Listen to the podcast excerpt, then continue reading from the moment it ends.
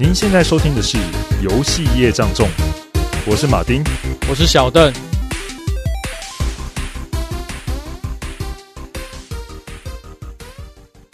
最近很多游戏作品都在 remake 哦，像那个什么《恶灵古堡》《太空战士七》等等，非常多著名的游戏都都有重置版嘛。那想问一下，就是马丁，你有没有什么期望的游戏还没被重置的呢？哎、欸，有哎、欸，其实有很多以前一些经典游戏啊，我没办法体验到，都希望重置。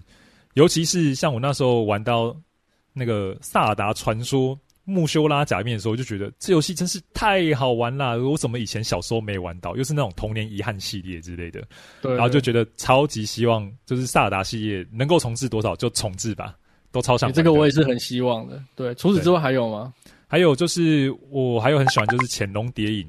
嗯，呃，《潜龙谍影》的那个第二代跟第三代，其实我以前就没什么机会玩到，就很希望可以有重置版让我体验一下。我自己也是有 像你一样，就有这种非常遗憾而且很期待被重置的游戏啊。那这个游戏其实也是本周的主题啦。那这个游戏是什么呢？这游戏的主题其实，在台湾基本上应该是无人不知、无人不晓啊。那就是那个数码宝贝系列，尤其非常多的七八年级生多多少少一定都有接触过。这个系列的动画啊，或者是周边产品，像怪兽对打机，之前我们有一集就有聊过嘛，就是那个电子机，对，电子机啊，嘿，对，然后它其实后来就延伸出怪兽对打机这个系列产品，而且这个产品的周期也是延续到现在，都还有继续在开发。对对对，那怪兽对打机它其实几乎可以说是陪我度过一个完整的童年。对啊，是啊，啊，小邓就真的是超喜欢这个系列的。诶，但是不要算我，虽然我是七年级生，但是我也没玩那个怪兽对打击跟数码宝贝。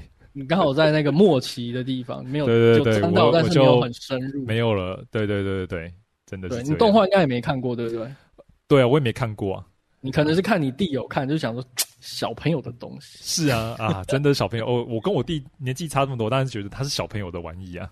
没错。对，但其实，在台湾这个动画流行之前，我在国小的时候就有接触过这个数码怪兽这个系列的 PS 游戏。那这个游戏其实我在国小就开始接触，一直玩到我国中快毕业，这个游戏我都还没玩完。那这个游戏是什么呢？就是这个数码怪兽世界 Digimon World。哦，玩四年都没玩完，到现在应该还，我觉得我应该还是。没办法玩完，我我觉得那个坑太玩那个魔兽世界的系列一样宏大。当时真的有这么觉得，欸，对吧？因为而且我后来去看，就是说这个游戏，我觉得应该算是数码宝贝系列这个游戏啊，它的巅峰了。因为它一出来啊，它那个世界观就超级庞大，我真的不夸张哦。它里面这个里面各种玩法系统，放到现在都是非常经典好玩。它训练怪兽的每一个玩一个，例如说训练力量啊，训练什么，它其实都是一个小游戏。即便我当时看不懂这些日文啊，我还是玩的不亦乐乎，一玩就是快玩了快四年，都快可以读完大学了。四年，四年。不过其实过程，对吧、啊？过程其实都是断断续续啊，但是就是一直放在心上，希望可以把它全破。它其实就是一个养成类游戏，跟其实就是怪兽对打机的延伸。但是既然要做成这电玩游戏，它必须要有一个完整的故事世界观嘛。那这个游戏的故事也非常的王道，就是。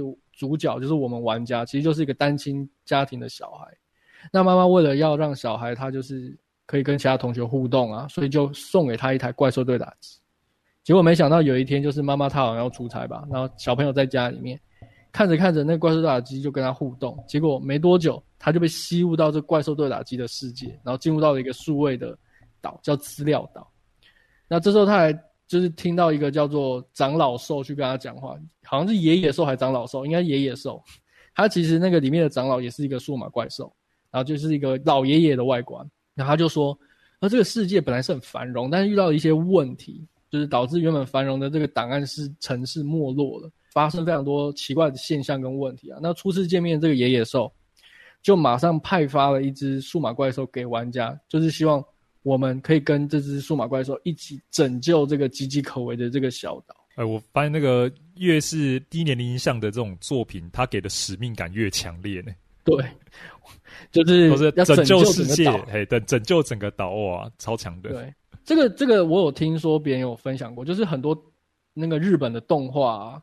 驾驶巨大的机器人不是都是小朋友吗？一方面也是因为他的作品是要给小朋友看，一方面也表现出他们的期待，就是自己的后辈，就是这些年轻他们能够肩负起就是拯救世界或者是拯救游戏的这个使命感，因为他们把希望都放在年轻一辈上。这也太 哦，这也太宏大吧？那个目标设定太远大了吧？像很多像你像钢弹不是也是吗？驾驶那种大机器钢弹机械，然后拯救国家，居然是一个小朋友 哎、欸！想想不太对啊。小小朋友一定觉得超神的，我一定可以像他一样厉害。对，所以这里造就的就是说，这些他们小时候就会觉得是说，他们长大了以后，或者是他们现在就已经可以去背负这种。重大的使命，对，那到到我们的游戏就是玩家他其实就是扮演了一个小学生，然后突然就要肩负这个这座小岛命运的这个责任了，对吧？那虽然说这个这个游戏的这个岛屿呢其实很小，但是五脏俱全啊，什么地理风貌几乎应有尽有，从热带到寒带，然后从现代都市到原始的部落，有山有湖泊有冰川，然后还有出现各式各样的这种奇特的数码宝贝。数码怪兽，那它的核心玩法就是很简单，就是跟怪兽对打机很像，它就是训练、喂食、战斗跟进化。玩家是从幼年期开始培养到完全体，而且也会因为你训练的方式而影响到，就是这个数码怪兽它会进化成不同模样的这个怪兽。但是玩法呢，又比怪兽对打机多元许多，因为毕竟到了这个 PS，它其实它的那个承载的游戏的玩法就可以更多啦。单单就是一个怪兽对打机，它可能没办法承载这么多内容嘛。怪兽它其实就会有多的像是力量啊、速度、智力以及防御力，然后它也配发着就是你可以去学习各种不同的技能。那如果说你有让他开心，他心里就会开心一点。那你有好好的教育他、教养他的话，他的教教养值就会高一点。除此之外呢，你进化还有非常多的隐藏要素跟条件，例如说你可能有些道具啊，可以让它进化成指定的怪兽。或者是说呢，你达达成一些隐藏的条件，就可以进化成，呃，一些还没有被公开的这些神秘怪兽。例如说，里面有一个设定很有趣，就是你如果随地大小便，对不对？就是你就会被强制进化成大便兽。哎，哎呦，好恶心！哎，小邓，现在才下午两点，有没有？刚刚吃饱了，不要一直大便大便的一直讲好吗？不，话不能说，大便在这游戏很重要的。哦、为什么呢？你。怪兽对打机里面，你没有好好清大便，怪兽就会不开心嘛，也会影响到它的进化。在这游戏中呢，如果你没有好好的清大便，那可是很严重的事情哦，因为你大便了以后，它会留在这个游戏中，永远没有人会清除这些大便。所以场上如果你乱大便的话，整个世界都会到处都是大便，都是你的大便。哦，对，所以当你大便到一定量的时候，你就会被强制进化成大便的时候，这时候游戏就会交给你一个。很重要的使命就是你要把这个小岛上的大便尽可能的吃掉，就是你进化成大便的时候，你靠近大便的时候，它就会跳，它就会就会怎么样？就是它忍不住想要去把那个大便吃掉，好，很好，来洗刷你之前乱大便的这个罪孽。所以这个大便到它有没有适合放置的场所，比较像厕所一样的地方呢？有有有，不过它其实没有配置的非常的友善，就是你每个冒险的大区域呢。就是会有一个厕所，那这些怪兽也一样，跟我们需要上厕所嘛，所以它里面会有一个一个数值叫便便值，就是当它累积到一定的时候呢，它就会出现一个气泡框，上面就是说我要大便，我要大便。对，那如果说你没有让他在这个时间内到厕所去释放，他就会在路上不小心打出来。但有时候很很妙，就例如说你刚好呃快大便了，但是你不小心被迫进入一个战斗。然后战斗结束完，因为他的那个大便值已经在极限，所以一战斗完以后，他就立刻就大一坨便在地上，然后不小心就会进化成大便兽。有时候会很荒谬，就对了，对吧？或者是因为有时候赶路，对，它其实会有一个时间流逝，所以你可能切换地图的时候，不小心你到那边，他就说啊，我受不了，我要打出来。对，哦、但是怎么办呢？因为大那个厕所又不是说每个地方都有配。所以这时候有一个很奇特的道具，就叫做吸带便所，就是它是一个像是那个鸭鸭的那个形状，然后是一个大那个便所，然后你只要把它是一个道具，你只要把这个道具给这个数码怪兽吃下去，诶，他们就排泄完。等下为什么是用吃的？对，对，我们也觉得很奇怪，就是它这个它的道具就是你选那个便所，对不对？你选完以后，然后它就会交给那个怪兽，然后那怪兽就会拿起来，然后放在自己的手。嘴巴里面，然后这样喵喵喵喵，然后吃完以后，它就不想大便了。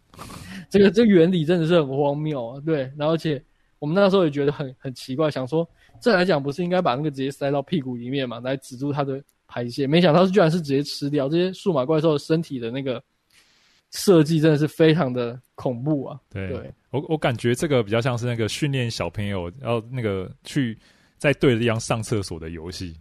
哎，真的，因为有时候很妙，你知道吗？就是你很紧张，然后说不行，因为大便大概都会变成大便兽嘛，对不对？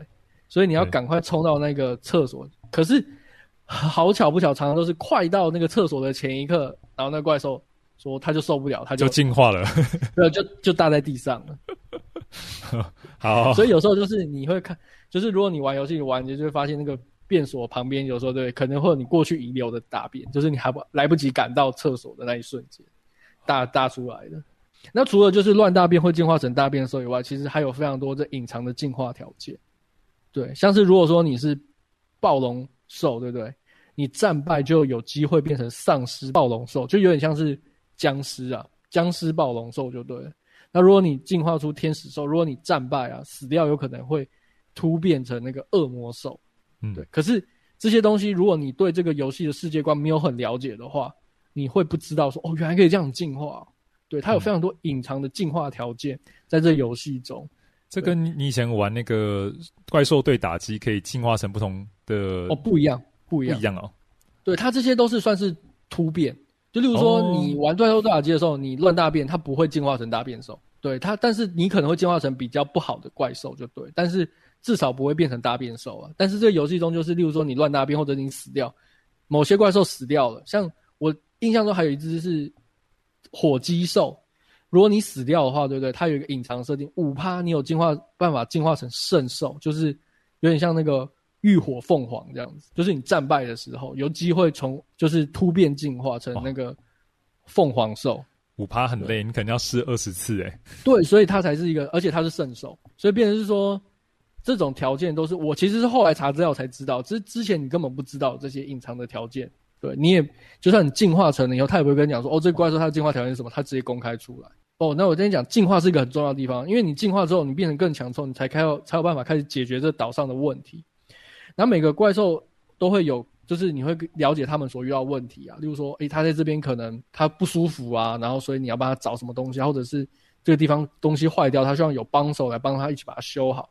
那你帮他解决这一些问题了以后，这些怪兽就会报答你嘛，他就会。回到这个最初的村庄里面，对，然后同时呢，他会在这个村庄里面开始经营一些小店，例如说一开始他可能是店路边摊的那种摆摊，回来的怪兽一多了以后，对不对？他们就开始共同去经营一间店铺，然后甚至还有不同功能，例如说还有竞技场啊，然后可能卖一些呃食堂啊，或者是卖一些特殊道具啊，或者是收集卡片啊的东西，甚至它有一些是像呃像那里面有一个火鸟，它就可以。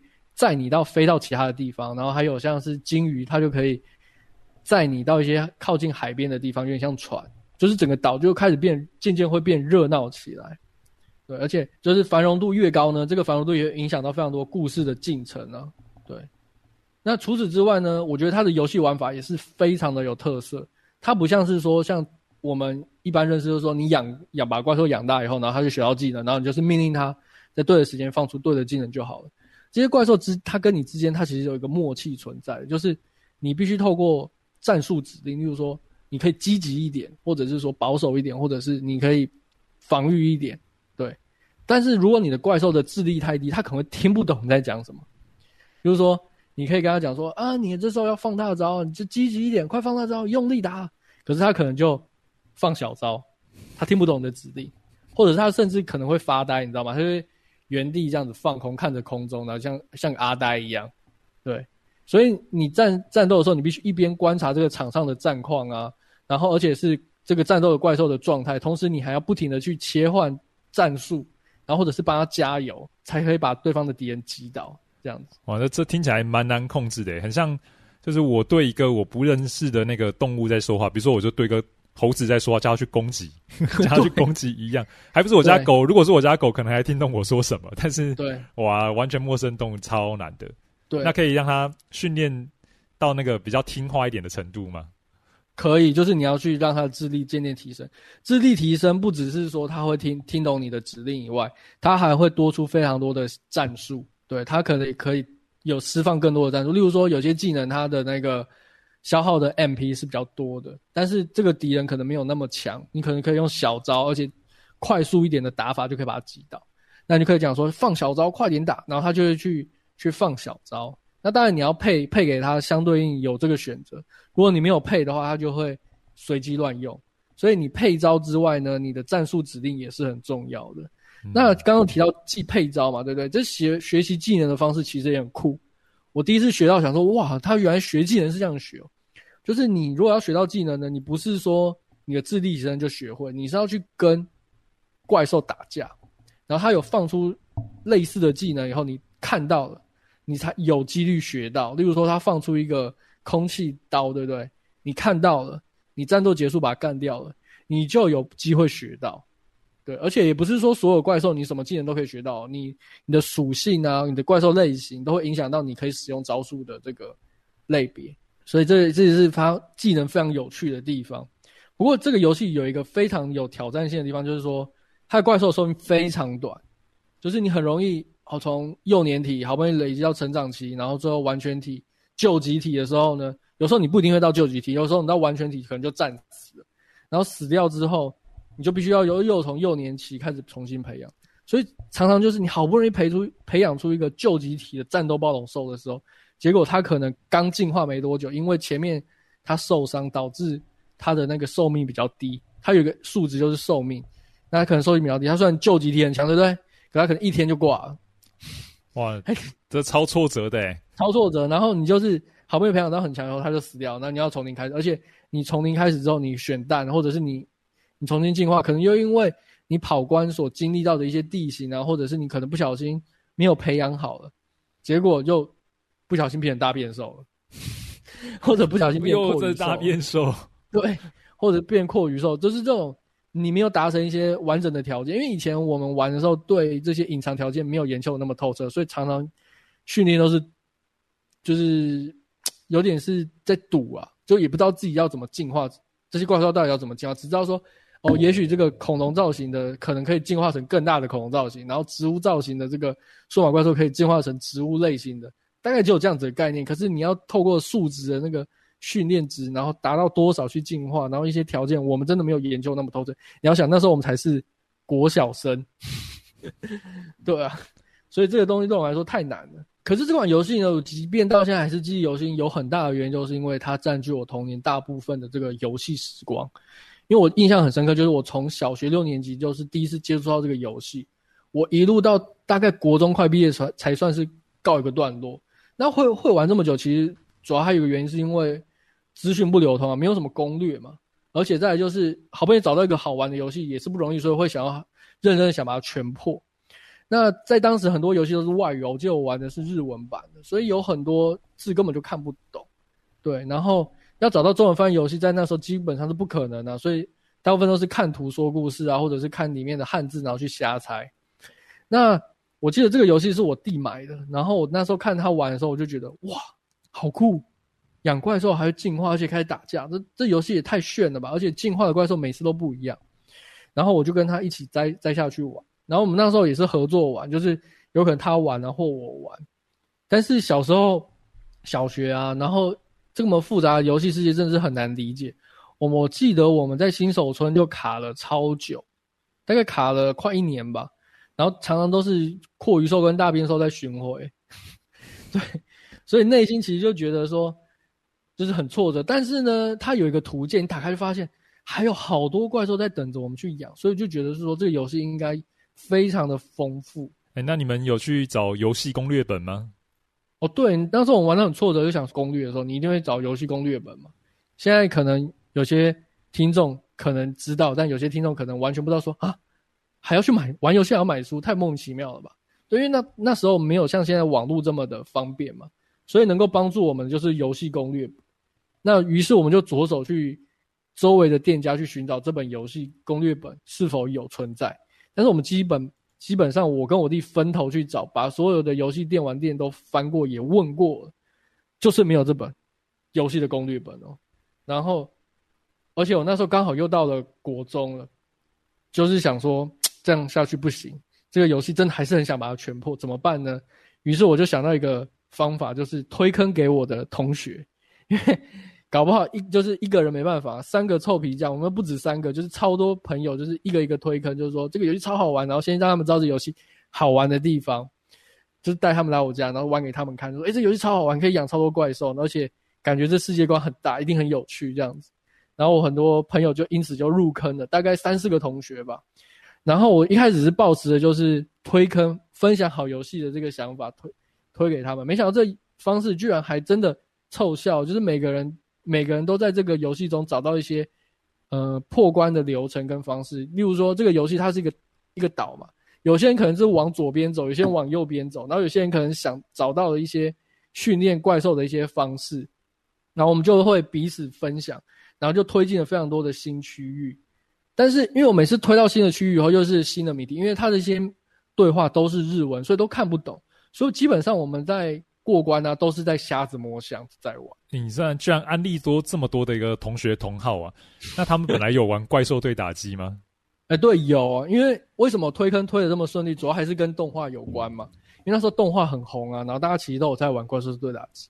然后你想到你手上的怪兽对打机里面的怪兽，然后可以变成三 D 立体的，在游戏画面中。其实想想就很酷，对不对？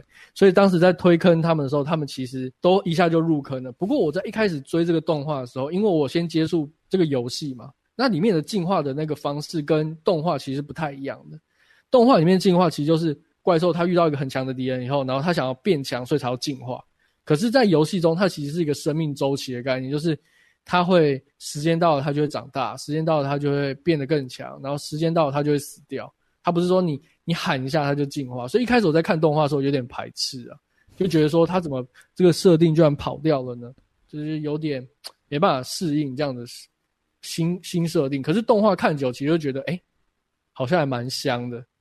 渐渐就不在乎这个设定到底有没有 follow 到游戏了。不过现在想想，就是说这可能也是跟他动画的演出可能也是有一个非常大的关系。因为如果怪兽在里面死掉了，可能对小朋友来讲也会蛮挫折的吧。对吧、啊？那既然讲到死掉，就会讲说这个游戏一个最难的点就是死亡，因为这个死亡周期真的非常短啊，就是你常常因为寿命到了，或者是你打架打一打，然后你战败，或者是你打赢了，都有可能受伤。那养成了就会导致你的怪兽死掉，那死掉不管你是多强的怪兽，最终都难逃一死。所以你可能好不容易推进到一个新的剧情，对不对？然后要打一个很强的 BOSS。可是你打不赢，就死掉了。然后你死掉，你要从零开始重新培养。然后你，你可能又没办法培养出跟当时一样那么强的怪兽，就是挫折感，我觉得非常之高啊。因为这样子的关系，所以放弃了一阵子。而且在那那过程中，我也渐渐也放弃这个游戏了。但是我就想说，我们已经过了这么多，没有继续把它重破，真的很可惜。所以我就重新去把我们前面的那些流程，我就重跑了一遍，就是从头开始，重新开始。开个新的档案，然后把那些流程记录下来，记录在以前的那个本子里面，就是想说自制一本游戏攻略本啊。因为我跟我弟始终还是有在找这个游戏的攻略本，但是一直都还是找不到。那最后我们想说，干脆就自己来做好了。一方面可以记录，避免我们之后要玩的时候忘记这些流程；一方面，一方面希望可以透过这样的方式推坑给更多的同学啊。哇，既然自制攻略本呢，哎，能不能找出来？那个翻给大家看一下，看一下。我我有我有想，我后来有一阵子，我把很多东西都丢掉，应该也跟着被丢掉。不然那个东西真的还蛮有价值的，对，满满的回忆啊，满满的回忆啊，真的满满的回忆。但是说到现在，其实这个故事还没有结束哦。对，因为我们一群人就是差不多快放弃的时候，突然有一个同学的游戏进度突然突飞猛进，然后而且他的游戏的记忆卡中的那个。怪兽啊，进度完全都是我们没有看过的怪兽。我们觉得说，哇，怎么会发生这种事？你到底做了什么？你到底发现了什么秘密？就是大家都很好奇。后来才知道，就是他拿到了一个神器，就是现在应该很多人都不知道，就是传说中的这个金手指。金手指啊，哇，金手指听起来就是很经典呐、啊。我也有对这个东西有印象。哎、欸，但是这个金手指不是加藤鹰哦。对，不是那个金手指。对，那个金手指呢，它是有点像是游戏修改器。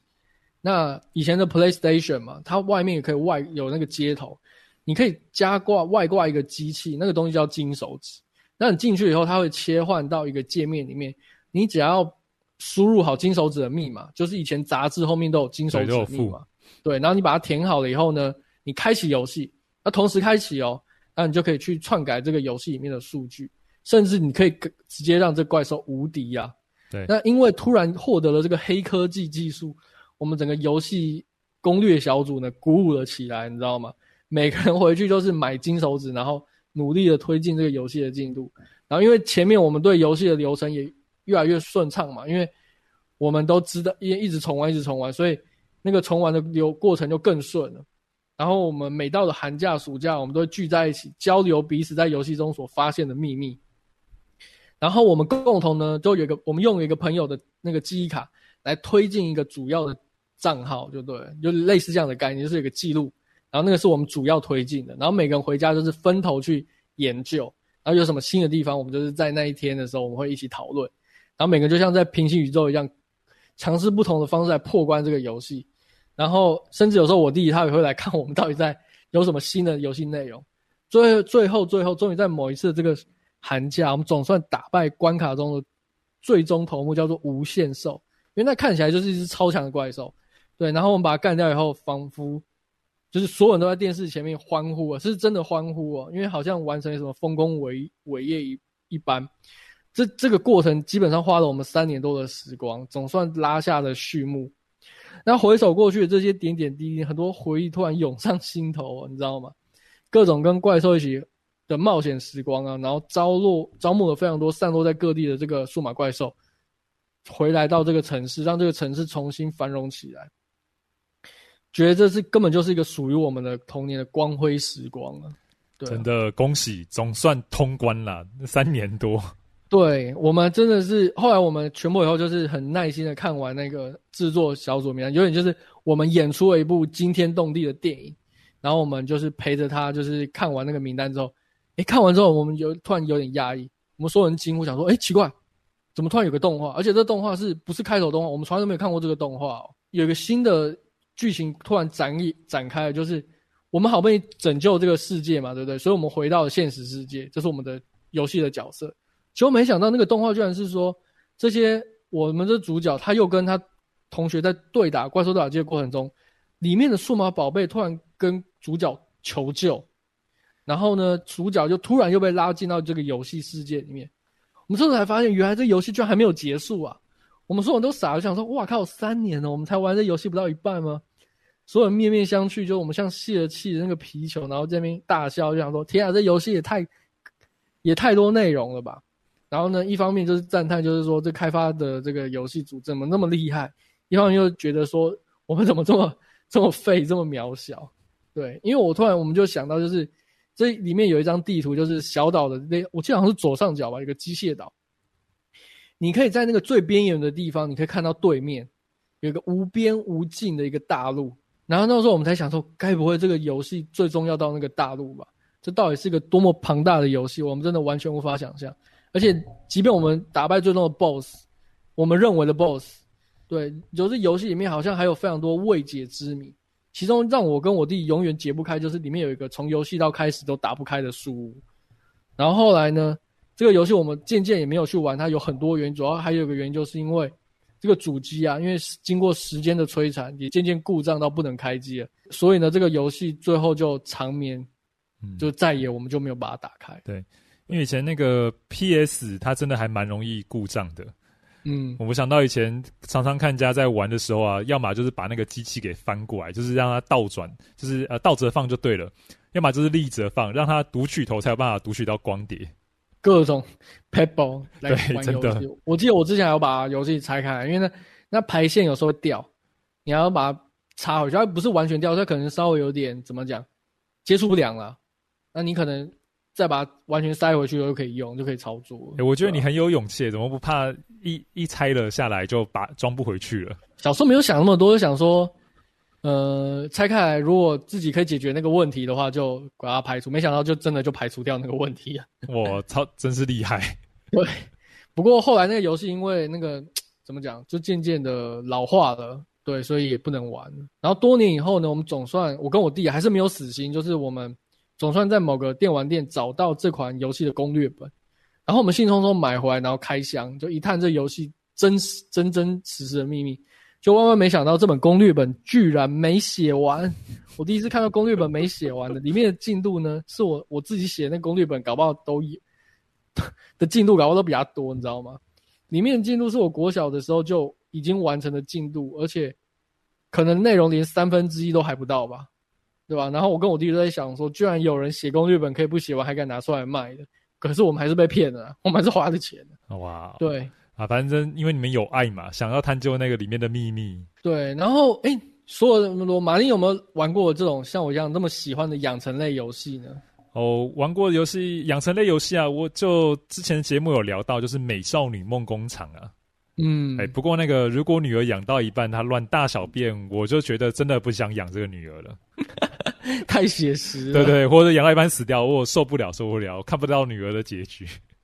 对，然后他还重生、投胎转世，那冲冲击感应该太大了。嗯，我后来还是有，就是做这个节目，我后来有上网去看，就发现说，网络上居然有粉丝啊，他有自制这个《数码怪兽世界》这个重制版，但是内容其实我觉得风格上还是不够完整啊，就是还是有一些很多粉丝对，就是还不够正式的地方，就是他可能把一些玩法其实都有把它。透过新的技术把它呈现出来，画质可能比较好，可是整个游戏的风格并没有那么一致，所以有点可惜。对，而且也没有中文化。那我就很期待，就是希望说官方如果有机会的话，可以重启这个系列，并且把它中文化，因为我觉得这个游戏的玩法真的是非常多元而且有趣。它除了有呃养成的部分，其实它还有竞技场，然后还有非常多的小游戏，像什么推冰壶啊、钓鱼啊，甚至。有一个地图，你必须要钓到一只数码怪兽，它才会载你到一个神秘的小岛。然后那个小岛上面里面都是充满了这种昆虫系的数码怪兽。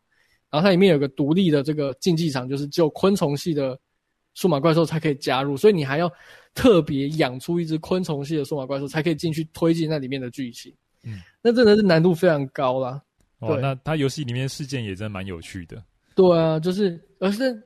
但是那时候看不懂日文，所以都只能瞎猜。有时候不小心瞎猜就蒙到了，有没有？就才可以推进故事。所以那时候我们才会花这么多的时间来推进游戏啊。然后后来其实也有接触几个系列，但是好像都没有今天介绍这款游戏那么好玩。啊，对，呃，这个就是存在你童年之中的最美好的回忆了。没错，对。那我们今天的介绍就到这边了。嗯，接下来的互动问题就是：你有跟小邓一样当过数位铲屎官的经验吗？一有，我也是数码怪兽的忠实粉丝。二呢，没有，我比较喜欢养真的小动物。三，无论真的或虚拟，我都没兴趣，而且也没有当过。欢迎留言给我们吧。那我们节目到这边哦，下周再见，拜拜，拜拜。